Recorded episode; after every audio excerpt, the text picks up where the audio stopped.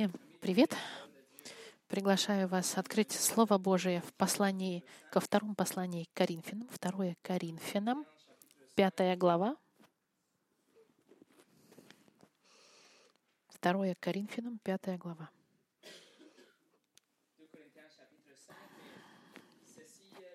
Это предпоследнее послание в серии, в которой мы отвечаем на вопрос, как можно видеть святость Господа. И ответ на вопрос стал уже пролетом над сотнями стихов Библии.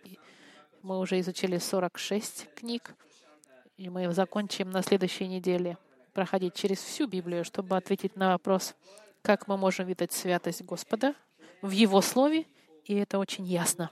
Нужно просто захотеть увидеть святость. Мы видели также, что святость Господа выставляет наш грех. Когда мы видим, насколько Бог трижды свят, мы видим наш собственный грех и необходимость в, Спасителе. После того, как мы с вами вошли в Новый Завет, мы увидели, что святость Господа, она выражена в личности Христа, который является копией точной природы Господа или Бог во плоти. И Его святость мы ему видим во всех вещах, которые Иисус когда-либо сделал, сказал, в каждых словах, сказанном им. Мы также видели святость Господа в личности Духа Святого, третьей личности Троицы, который проживает в каждом из нас, верующих, и дает нам возможность, чтобы мы могли все больше и больше походить на Христа, становиться более святыми. Дух Святой нас отделяет от греха, направляет на отделение греха и направляет нас в том направлении, в котором хочет Господь, чтобы мы шли. Сегодня мы продолжим с 101 пунктом, и мы с вами пролетим быстро над, над посланиями Павла. И мы увидим, что святость Господа и характер Бога всегда открывается. Мы видим также, что святость — это характеристика, которую Бог ждет от нас, как от своей церкви, коллективно в своей группе и индивидуально от каждого из нас Господь призывает нас следовать за святостью Господа, потому что наш Отец Небесный, Он свят и требует святости от своего народа. Это и мы посмотрим сегодня. Но до того, как начать, мы помолимся. Господь, с и через Твоего Духа Святого мы просим Тебя, чтобы Ты нам дал возможность видеть святость Твою в посланиях Павла, все, что Ты требуешь от церкви, и как Ты даешь нам возможность через Духа Святого и через познание Слова пытаться следовать за этой святостью и расти в нашей святости, чтобы мы могли быть другими, чтобы люди не задавались вопросами, а чтобы это было явно, что мы принадлежим к Тебе. Потому что мы все хотим жить жизнь святую. Не позволяй нам пасть в соблазн этого мира, чтобы следовать за вещами, за переживаниями, волнениями и все, что люди хотят сегодня, чтобы это не было нашей, нашим желанием, чтобы это нашим желанием было следовать за Тобой, зная, что все, что нужно, Ты нам дашь и наш снабдишь во всем необходимом. Господь, пусть это время будет на славу Твою и на укрепление, и на расширение и совершенствование Твоей церкви и Твоего народа. Именем Иисуса мы молимся. Аминь. Сегодняшнее послание называется «Святость Господа через Святую Библию», 11 часть. И мы начинаем с 101 пунктом. Святость обменен, э, обменен, обмененная. Апостол Павел пишет во втором послании Коринфянов в, 60, э, в 56 году для церкви в Коринфе, чтобы защитить свою службу и высветить лжепророков вокруг церкви. В пятой главе Павел объяснит природу своей службы, опишет сложности и мотивации для своей службы. Но начиная с 11 стиха, он пишет в отношении послание своей службы, в чем является база его службы. И 21 стих нам дает синтез или резюме того, что он проповедует и что мы проповедуем сегодня. Посмотрите второе послание Коринфянам, 5 глава, 21 стих. Павел пишет, «Ибо не знавшего греха он сделал для нас жертвой за грех, чтобы мы в нем сделались праведными перед Богом». Посмотрите внимательно на первую часть этого стиха. «Ибо не знавшего греха». Конечно, он сейчас говорит о Христе, и мы знаем, что только Христос — единственный человек, который не знал греха. Иисус Христос был полностью совершенен. Он не совершил ни одного греха и никогда не думал плохо. Не было эгоистических мотиваций у него. Не было у него противления никакого. Никогда он не жалел себя или никогда он не гордился. Он никогда не, не завидовал и не смотрел э, с вожделением на женщины. Даже никогда не, не, не, не послушался своих родителей. Он был совершенен в течение всей своей земной жизни. Каким был и до жизни. Но, будучи во плоти, он не согрешил. Даже одну маленькую ложь он не сказал. Для нас это кажется невозможным, но для Иисуса это было истиной и необходимостью, чтобы быть нашим, нашей заменой и принять наш грех на себя. Иисус, конечно, был соблазняем постоянно со всех сторон, как мы это увидим на следующей неделе. Он был соблазняем постоянно, но не согрешил. Быть соблазняем не является грехом. Это именно поддаться соблазну является грехом. Иисус был чист и свят. Но стих 21 нам говорит, что Бог сделал его за нас жертвой за грех ради нас. Что это значит? Это значит Бог. Он вменил во Христа, и как бы на Христа пал каждый грех, когда-либо совершенный, из тех, кто поверили и поверят в Него, во Христа. Это значит, каждая ложь, каждое убийство, любая измена, любое богохульство, любые извращенные мысли, любая гордыня, эгоизм и каждая малюсенькая малюсенькая мысль фарисейская или моралистическая, или гордая, или дерзкая, легализ, легализм, и каждое противление и издевка, любой акт против Бога и Слова Божьего, все это было излито на Христа ради нас. Это было возложено на Христа. Это значит, что все грехи всех, кто раскаялись, и все грехи всех тех, кто поверили во Христа, эти люди больше уже не имеют в себе эти, на, на себе этих грехов, потому что их грехи все были возложены на Сына, который был невиновен. Представьте себе, смесь самая ужасная, самая гнилая, самая противная.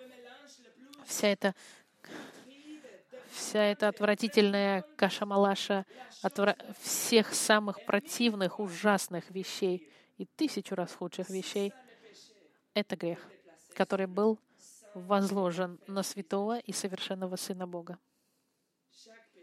Каждый грех был взят Христом. Почему? Вторая часть нам говорит, целью было, чтобы мы сделались праведными перед Богом.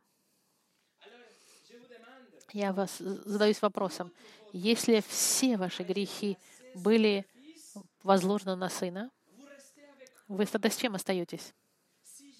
Если Иисус заплатил за все ваши грехи и все вещи, которые вы сделали и еще сделаете в будущем, все это было оплачено на Хри Христом, вы остаетесь с чем?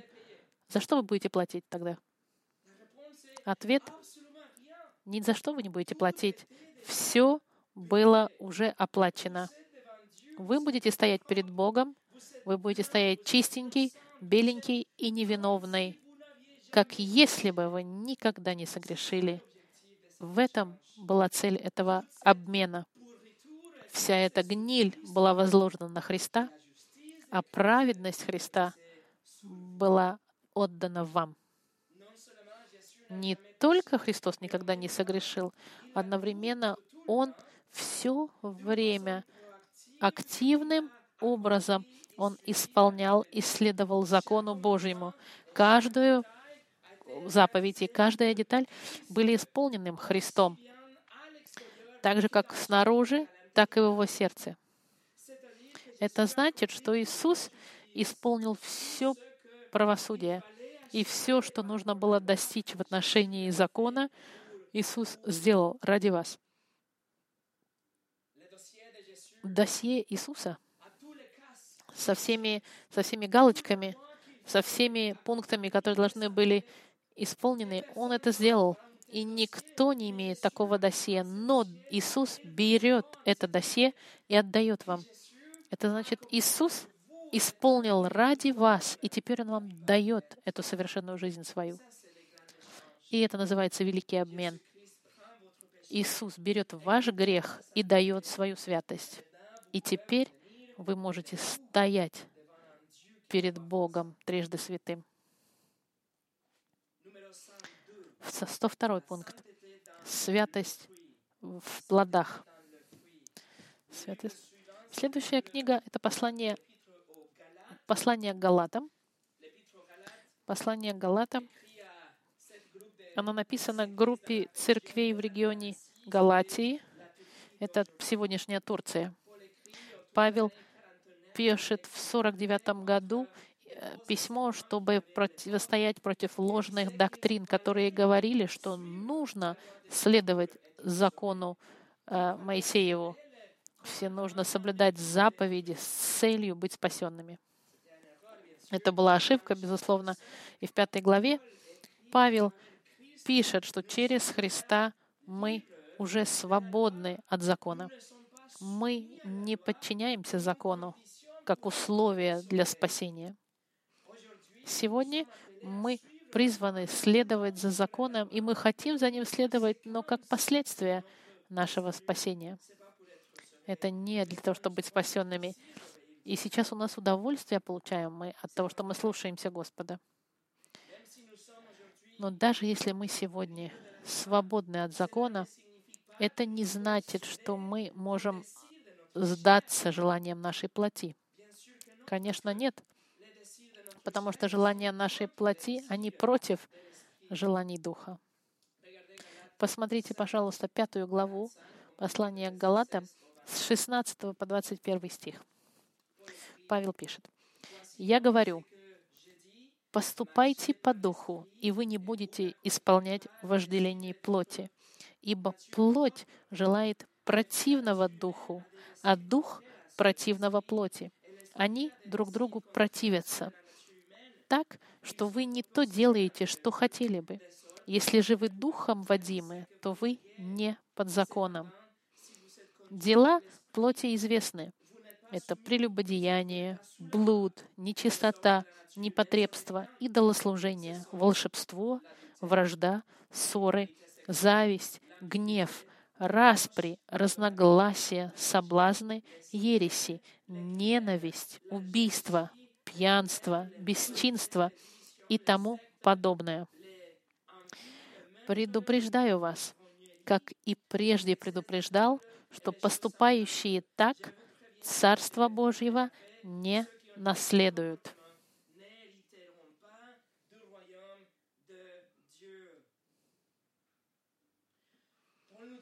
Павел нам здесь дает лист 15 характеристик, 15 вещей, которые дела плоти.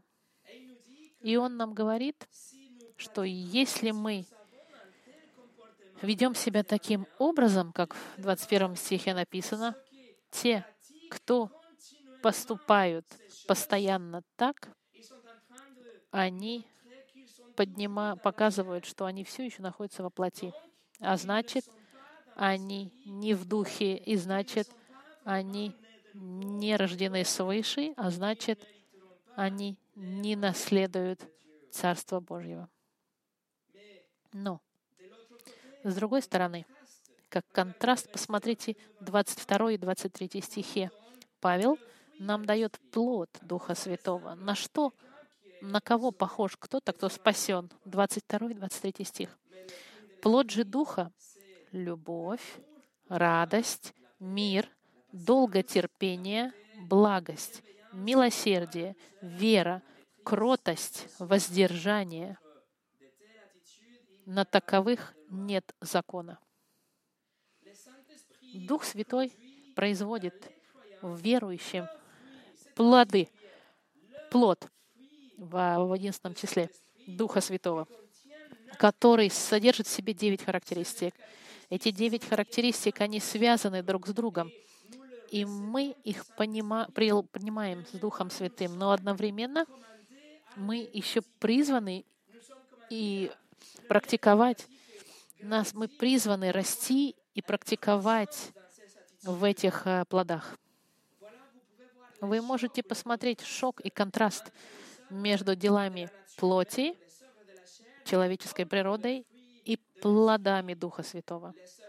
Дела плотские — это вещи, которые отвратительные, коррумпированные и грязны.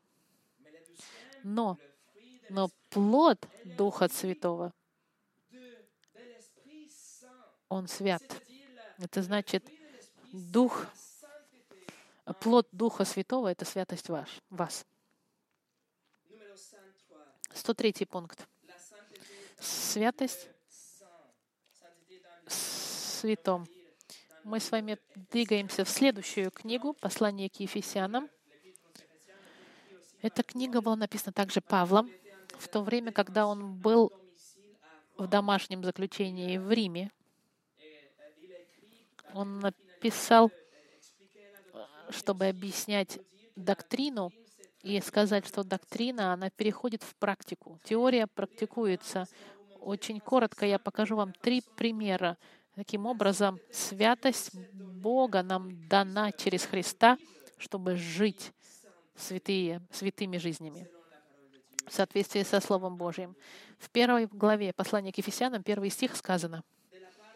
Павел, волей Божьей апостол Иисуса Христа, находящимся в Ефесе святым и верным во Христе Иисусе.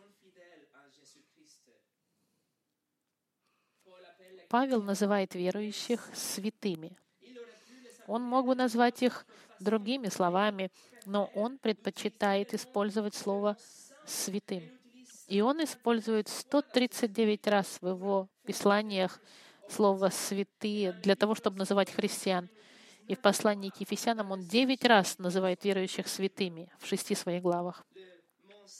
Слово «святой» — это то же самое, которое мы используем для святости Господа. Павел называет свою церковь и верующих, не свою церковь и верующих святыми Господа. Мы должны понять, что есть два разных, две стороны этого слова — Первое — это значит, что мы отделены для Господа, отделены от мира и поставлены на службу Богу. И второе значение этого слова — это что у нас есть моральное сходство с Богом. Это значит, в то время, как мы отделены от мира для Него, и мы — направленные на службу Ему, мы становимся морально все более и более похожим на Него. Это значит, что больше и больше мы думаем, как Он, и походим на все больше и больше на Иисуса. Наша моральность становится моралью Господа вместо морали мира. Третий и четвертый стих нам говорят.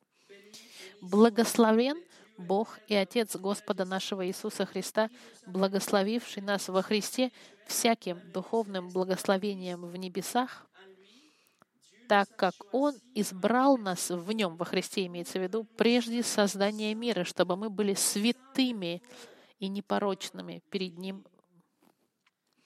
Бог нас избрал индивидуальным образом. Он избрал мужчин и женщин с начала времен до творения мира. Он уже избрал людей. Почему? Чтобы мы были святыми. И слово, использованное здесь, это тоже слово, что в первом стихе, которое используется для святости Господа. Он говорит, что Он нас избрал, чтобы мы были непорочны перед Ним.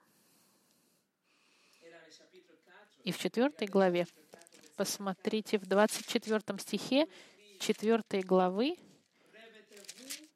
Павел пишет, «Облечься в нового человека, созданного по Богу в праведности и святости истины. Этот новый человек, он похож на Бога. Новый человек, он в соответствии с праведностью и святостью Господа, в соответствии с характером Бога. Даже если Бог нас уже избрал как святыми, и, и призвал нас к святости, и называет нас святыми. Наша позиция перед Богом — мы святые, как если бы мы никогда не согрешили. Мы для Него святые уже. В нашей сегодняшней практике, в нашей жизни у нас обязательство — это наша работа на обличаться в нового человека. Наша работа заключается вот в этой ответственности обновлять наши мысли, э, снимать себя с былого ветхого человека и одеться в нового человека. И мы должны для этого принимать все необходимые меры, чтобы мы могли меняться и обновляться в этом новом творении, в котором мы знаем, что мы уже новое творение.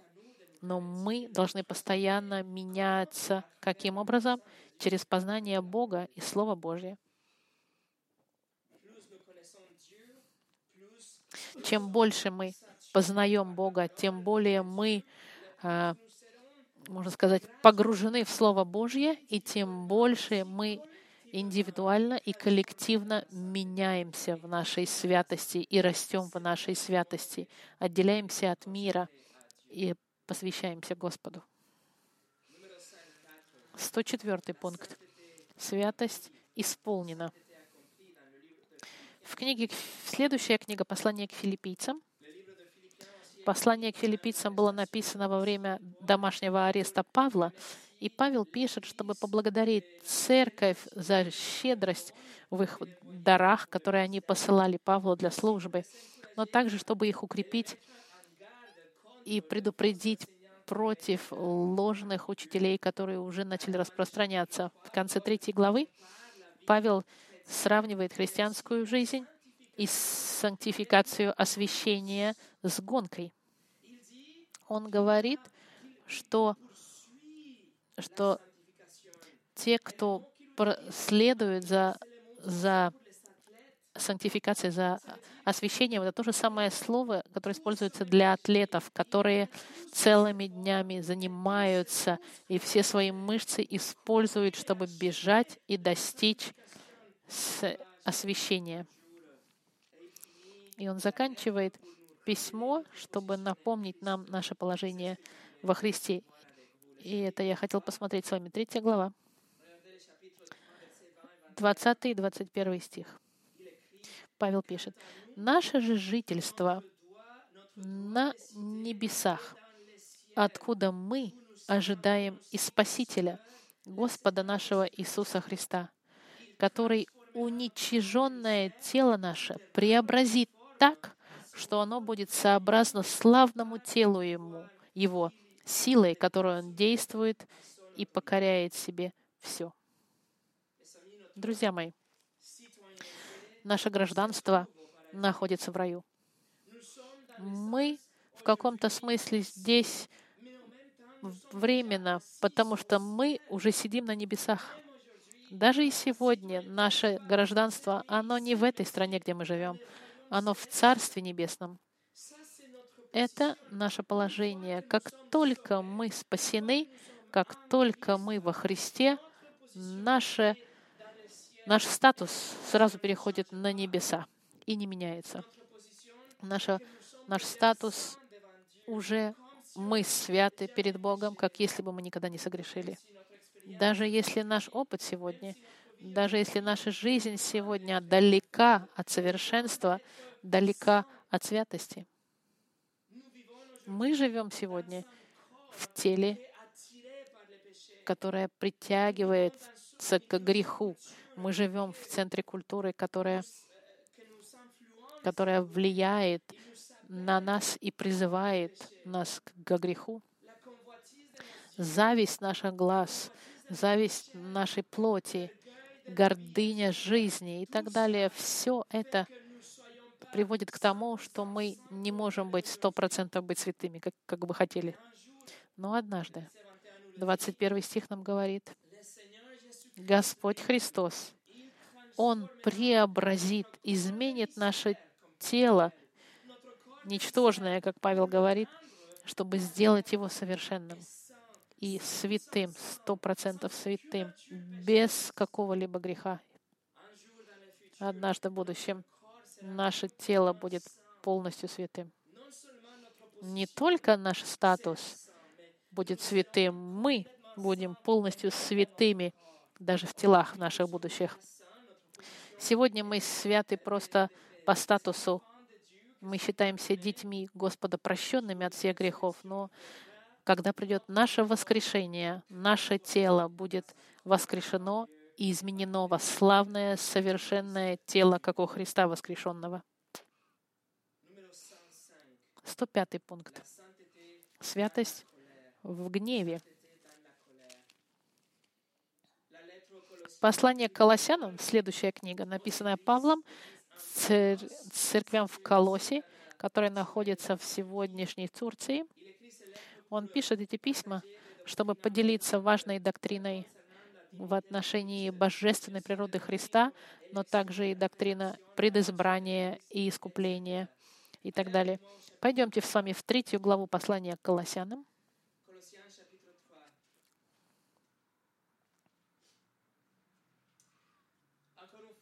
В очередной раз мы должны понять и быть уверенными, что мы понимаем, что все те, кто раскаялись, и все те, кто доверились Христу и приняли Христа и следуют за Христом как их Спасителем и Господом, эти люди, они все прощены, уже закончено для них.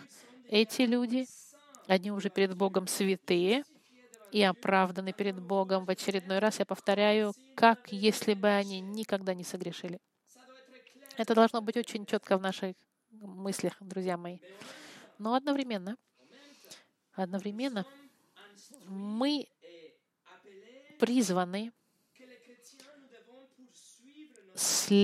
следовать за нашим освящением. Мы должны расти в этой гонке, которая называется гонка освящения.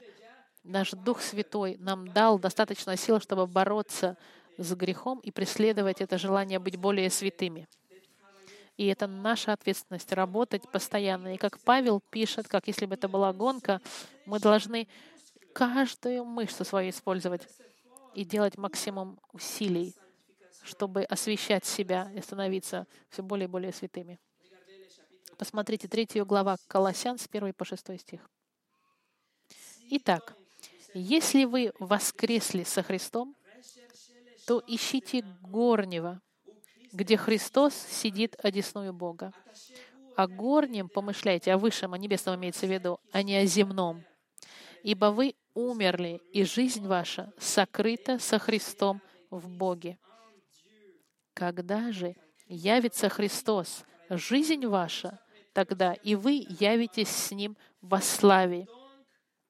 Итак, умертвите земные члены ваши, блуд, нечистоту, страсть, злую похоть и любостяжание, которое есть идолослужение, за которые гнев Божий грядет на сынов противления. Среди, да. Павел здесь нам дает перечисление пяти характеристик земных, плотских, мирских. Эти вещи противоречат природе новой, которая у нас во Христе. Именно поэтому он начинает эти стихи с того, что если, он говорит, если вы воскресли, другими словами, если вы по-настоящему спасены, если вы настоящий христианин, тогда умертвляйте в пятом стихе. Он имеет в виду наше целенаправленное желание, осознанное, которое мы делаем каждый день. Он нам говорит, что каждый день мы должны бороться и убивать грех, который у вас остался в теле и в, вашем, в вашей жизни. Шестой стих нам говорит, что из-за этого, из-за этих грехов, из-за всего этого гнев Божий грядет и так как Бог не меняется, Его гнев выливается на всех тех, кто противится святости. Святость Господа, она сталкивается всегда неизбежно с грехом. Джон МакАртур сказал, после возрождения духовного старые ценности, приоритеты, веры, любовь и планы уходят. Зло и грех все еще присутствуют, но верующий видит это в другой перспективе, и больше это его не контролирует. 106 пункт. Святость имитируемая. Первое послание к фессалоникийцам написано Павлом в 50-х годах к церкви в Фессалоникийцах, которая сегодняшняя Греция. И он пишет это письмо, чтобы объяснить то, каким образом церковь может быть здоровой. Он также описывает будущее последних дней. Во второй главе Павел описывает свою службу. Посмотрите вторую главу с 9 по 12 стих. Первое послание к фессалоникийцам. 9 по 9 по 12 стих. Ибо вы помните, братья, труд наш и изнурение, ночью и днем работая, чтобы не оттяготить кого из вас, мы проповедовали у вас благовестие Божье. Свидетели вы и Бог, как свято и праведно и безукоризненно поступали мы перед вами, верующими, потому что вы знаете, как каждого из вас, как отец детей своих, мы просили и убеждали, и умоляли поступать достойно Бога, призвавшего вас в свое царство и славу. Павел пишет здесь, что его жизнь, и, как и его э, соратники, э, была святой и праведной и безукоризненной. Павел прожил жизнь святую, несовершенную, конечно, жизнь. Мы знаем с послания к римлянам, что Павел страдал, что иногда Павел делал вещи, которые не должен был делать, что он не реагировал так, как должен был отреагировать. Но здесь он еще раз свидетельствует, что он все равно прожил жизнь святую, праведную и безукоризненную. Это значит, что его жизнь характеризовалась любовью к правосудию и любовью ко всему тому, что является святым, ко всем вещам Божьим. Жизнь Павла не была совершенна, но она была свята как пример для других. У Павела целенаправленное намерение было отпускать и убирать все мирское, греховное и убивать активным образом в себе грех, который в нем оставался. Все эти грехи, которые мы периодически совершаем, вы и я, Павел, он был убежден, что он убивал его ежедневно. И в 12 стихе Павел укрепляет и использует глаголы, как, которые использовал бы отец для своих э, детей. Он хочет, чтобы и они шли достойно Господа. А на что это похоже тогда? Жизнь такая. Он говорит, посмотрите на меня, посмотрите. Он был примером для филосолоникийцев, прожив свою праведную жизнь. Он говорил, смотрите на меня. В послании к Коринфянам Павел написал, «Будьте моими имитаторами, как я имитирую Христа». Другими словами, посмотрите на меня, потому что я смотрю на Христа. Повторяйте за мной, потому что я повторяю за Христом. Иисус Христос — это самая высокая модель святости. И мы призваны имитировать и исследовать и повторять Христа, чтобы все больше и больше наша жизнь была похожа на жизнь Христа. Наша жизнь должна а, быть переполнена святостью Господа и отделена от любого зла и греха. Верующие и неверующие должны смотреть на нас, видеть нашу жизнь и знать без сомнения, что мы христиане. Как они это будут знать? Потому что наша жизнь будет идти достойно Господа, как Павел говорит. В 12 стихе мы идем по жизни, которая достойна Бога. А Джон Маккартер написал, «Вы можете быть единственной Библией, которую, возможно, некоторые неверующие прочитают за свою жизнь. И ваша жизнь постоянно находится под лупой каждый день. Чему другие учатся от вас? Видят ли они в вас четкую картину Бога в вас?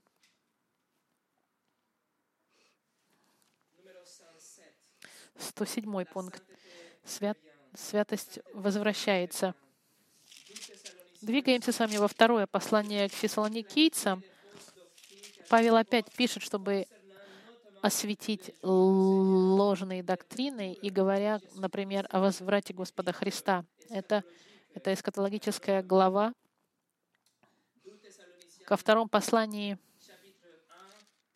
во втором послании, в первой главе, 7 по 9 стих,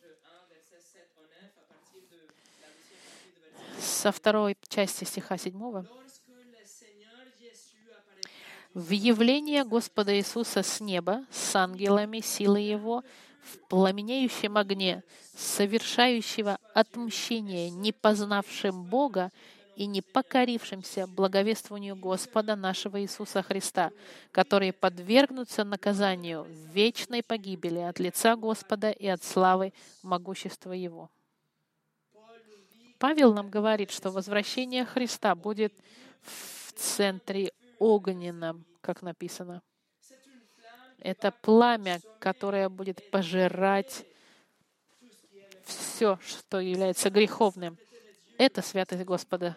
Это гнев святой, горящий, пылающий гнев, который спускается, чтобы наказать всех тех, которые никогда не, не повернулись ко Христу, которые никогда не, не раскаялись по-настоящему и не поверили во Христа. И слово, которое здесь используется для наказания, во, втором, во восьмом стихе, отмщение. Это не какое-то жестокое наказание, отомстить. Это не месть, месть ужасная, нет.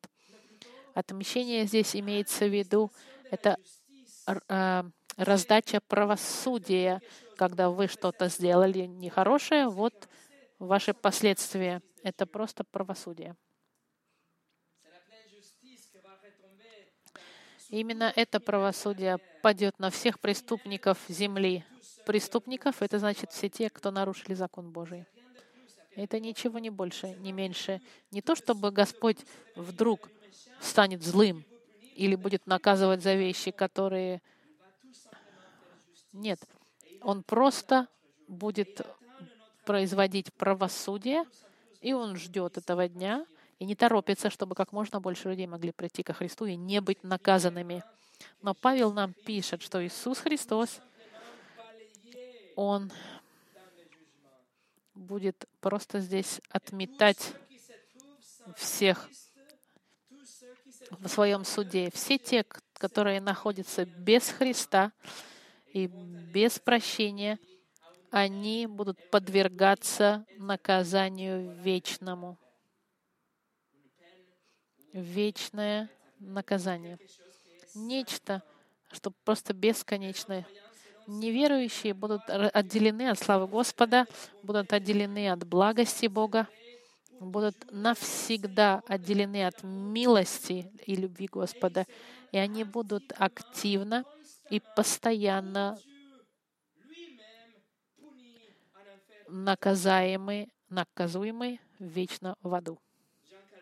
Джон Кальвин написал, постоянное вечное наказание доказывается вечной славой Христа. Слава Христа бесконечна и вечна. Также и наказание будет вечным. Святость Господа, она возвращается в личности Христа. Готовы ли вы столкнуться со Христом? Готовы ли вы принять Христа как своего царя? Или вы попытаетесь убежать, потому что Он будет вашим агентом исполнения наказания? 108 пункт. Святость э, святость с пупитра. А, простите, я забыла это слово по, по, по-русски. Первое послание к Тимофею — это последний из трех пастор, пасторальных э, посланий к Тимофею и к Титу. Павела остановили в Риме во времена деяний, и когда он был отпущен, он посетил город Эфес, где он оставил Тимофея, чтобы Тимофей занимался как ответственный, как пастырь церкви в Эфесе. Церковь в Эфесе были хаотические служения, и он хотел, чтобы Тимофей мог немножко их привести в порядок, и чтобы он дал им инструкции другим ответственным местным. Павел путешествовал в Македонию и написал это письмо, чтобы укрепить Тимофея. Павел пишет здесь, он описывает послание к Тимофею, так же, как и посланию к Титу, характеристики людей, чтобы они были ответственными за церковь. Это характеристики старейшин, характеристики тех, кто будут проповедовать Слово Господа, те, которые будут ответственными за службу и за свою конгрегацию. Стандарт для этих людей — это гораздо более высокий стандарт, потому что э, задание, которое у них будет, это очень это задание очень важное, потому что это задание, они будут представлять Слово Господа. Послание к Тимофею, первая, третья глава, с первого по седьмой стих. Верно слово. Если кто епископство желает, доброго дела желает. Но епископ должен быть непорочен, одной жены муж, трезв, целомудрен, благочинен, честен, страннолюбив, имеется в виду гостеприимен, умеющий учить, не пьяница, не бийца, не сварлив, не коростолюбив, но тих, миролюбив, не сребролюбив, хорошо управляющий домом своим, детей, содержащий в послушании со всякой честностью. Ибо кто не умеет управлять собственным домом, то будет ли заботиться о Царстве Божьей, о Церкви Божьей, не должен быть из новообращенных, чтобы не возгордился, и не подпал осуждению с дьяволом. Надлежит ему также иметь доброе свидетельство от внешних, чтобы не впасть в нарекание и сеть дьявольскую. Стандарт моральный для старейшины или ответственного, здесь в слове епископа называется, старейшины, оно очень высокое. Каждая характеристика, описанная здесь, объясняет сама себя. Нужно, чтобы, чтобы Нужно просто посмотреть и увидеть, какой стандарт. Позвольте мне обратить внимание на второй стих, в котором написано, но этот ответственный епископ должен быть, должен быть. Он использует глагол в греческом, который показывает абсолютную необходимость. Это не вариант или невозможность. Епископ должен быть непорочен. Непорочен. Непорочен — это значит, что мы не можем найти аргументы, чтобы его обвинить в чем-то. Нет ничего, что мы можем сказать против него, чтобы закон его остановил. Нет ничего, что можно найти в его жизни, чтобы он считался как преступник с точки зрения закона. Это значит, что жизнь ответственного за церковь должна быть про, проанализирована, изучена э, и, и наблюдаема. И никто не может найти никакого обвинения против него.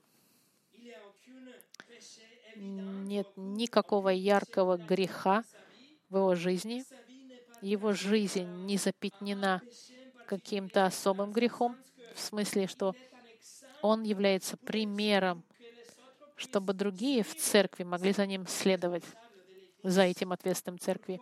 Почему? Потому что он, он следует за Христом. Как Павел сказал, следуйте за мной, потому что я имитирую Христа. Ответственно имитирует Павла, а Павел имитирует Христа. И остаток всех характеристик, которые мы зачитали с 3 до 7 стих, это лишь излияние того, что значит быть непорочным. Он должен быть непорочен и не может быть виновным в чем бы то ни было. Его жизнь должна быть, может быть проверена, и ничего в нем не найдется против него. Это святость святость э, ответственного церкви. Это не совершенство. Я не хочу сказать, что он совершенен. Это признание, это жизнь святая, святость, которую можно посмотреть и принять. И можно констатировать, что этот человек растет и прогрессирует, становится все более и более святым. Это стандарт Бога для каждого ответственного в церкви. Джон Маккарту сказал, что никто не подходит лидировать церковь, если он безразличен к святости, если он не дает должного внимания учению и укреплению его людей в сердечном поиске освящения или сантификации. И в заключение святость в Писании. Павела опять арестовали под императором Нероном, и он находится сейчас в темнице до того, как его э, экзекутировали, да, экзекуцию. Это было написано в 67 году к Титу, э, к Тимофею, чтобы он продолжал э, проповедовать. В третьей главе второго послания к Тимофею в 16-17 стихе Павел пишет Тимофею, «Все Писание Бога дух, духновенно и полезно для научения, для обличения, для исправления, для наставления в праведности. Да будет совершенен Божий человек, ко всякому доброму делу приготовлен. Старый Завет и Новый Завет — это все Писание. И все Писание, как нам написано здесь, богодухновенно.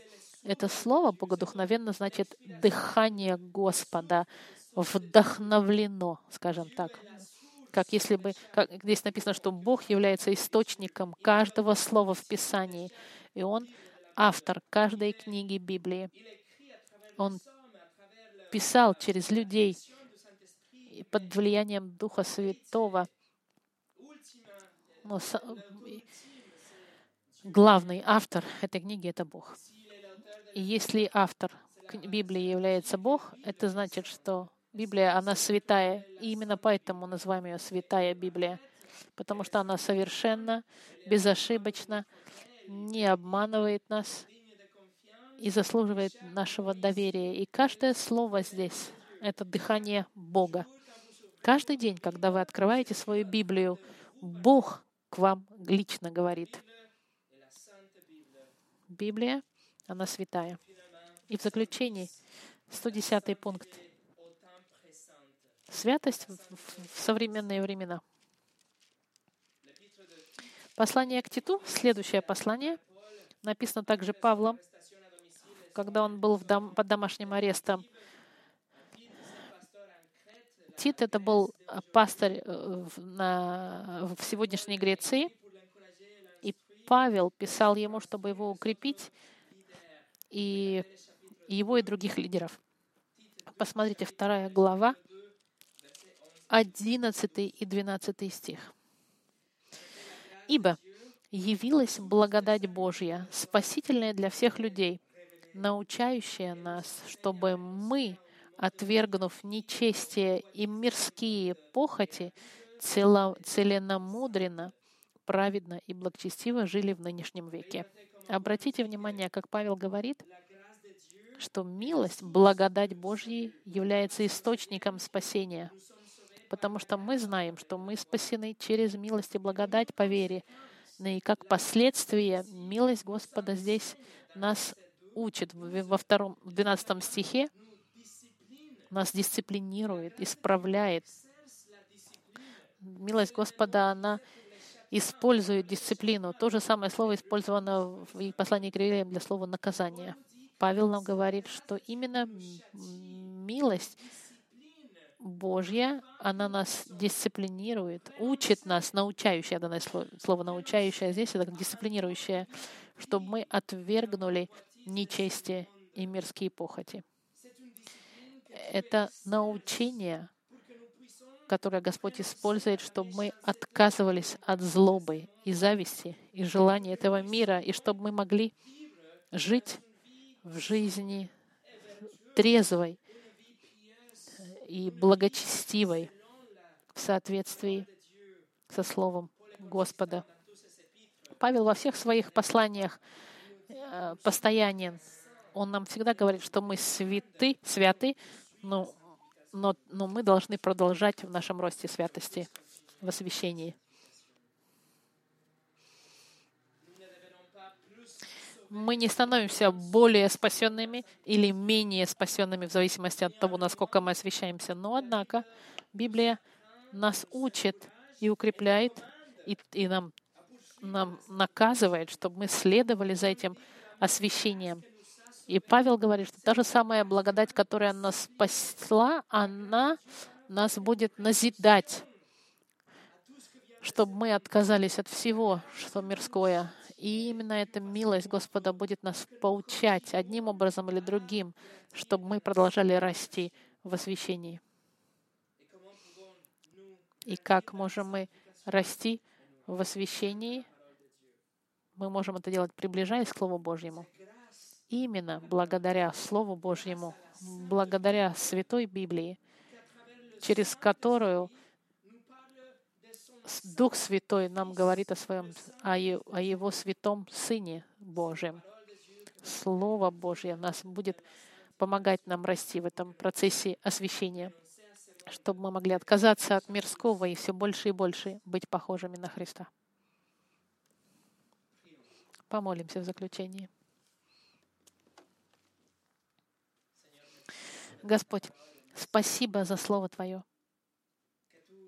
И спасибо, что Ты не только даешь нам заповеди, но Ты даешь нам также милость, чтобы мы могли следовать за этими заповедями и расти в святости. Я прошу, Господь, чтобы весь грех, все грехи, какие-то вещи, которые в нашей жизни против Твоей воли и которые чтобы все эти грехи мы могли выйти все больше и больше. Все эти наши мысли, слова. Покажи нам, Господь, чтобы мы могли оставить их в сторону и умертвить в себе. Помоги нам, Господи, победить грех, который в нас, чтобы мы могли следовать за Тобой все больше и больше. Мы так нуждаемся в Твоей милости, чтобы отказаться от мирского и следовать за Тобой, Господь. Дай нам, Господь, это желание и жажду, и голод по чтению Слова Твоего ежедневному и быть измененными в таких, какими бы Ты хотел, чтобы мы были. Именем Иисуса мы молимся. Аминь.